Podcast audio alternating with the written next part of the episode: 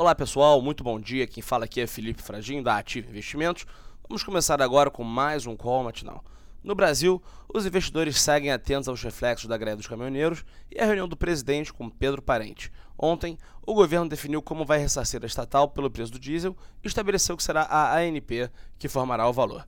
O governo nega que se trata da interferência na política de preço da estatal, mas os investidores podem não gostar da decisão. Junho começa em meio à espera global pelo relatório oficial do mercado de trabalho dos Estados Unidos de maio. Ontem, o índice de preços dos Estados Unidos mostrou alta e se aproximou da meta de inflação do Fed, o que pode limitar possíveis expectativas à alta de juros neste ano. As principais bolsas sobem, impulsionadas por um acordo político na Itália. Os Estados Unidos anunciaram ontem que começam a cobrar tarifa de importação no aço e no alumínio da União Europeia, Canadá e México. A agenda do dia, às 9h30, o Banco Central faz duas operações de swap cambial.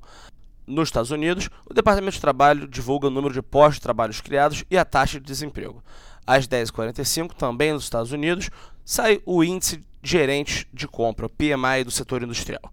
Às 11 horas, o índice de atividade industrial de maio e o Departamento de Comércio divulga os investimentos em construção.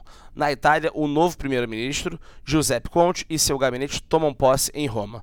Às 14 horas, nos Estados Unidos, será divulgado o relatório sobre postos e plataformas em operação.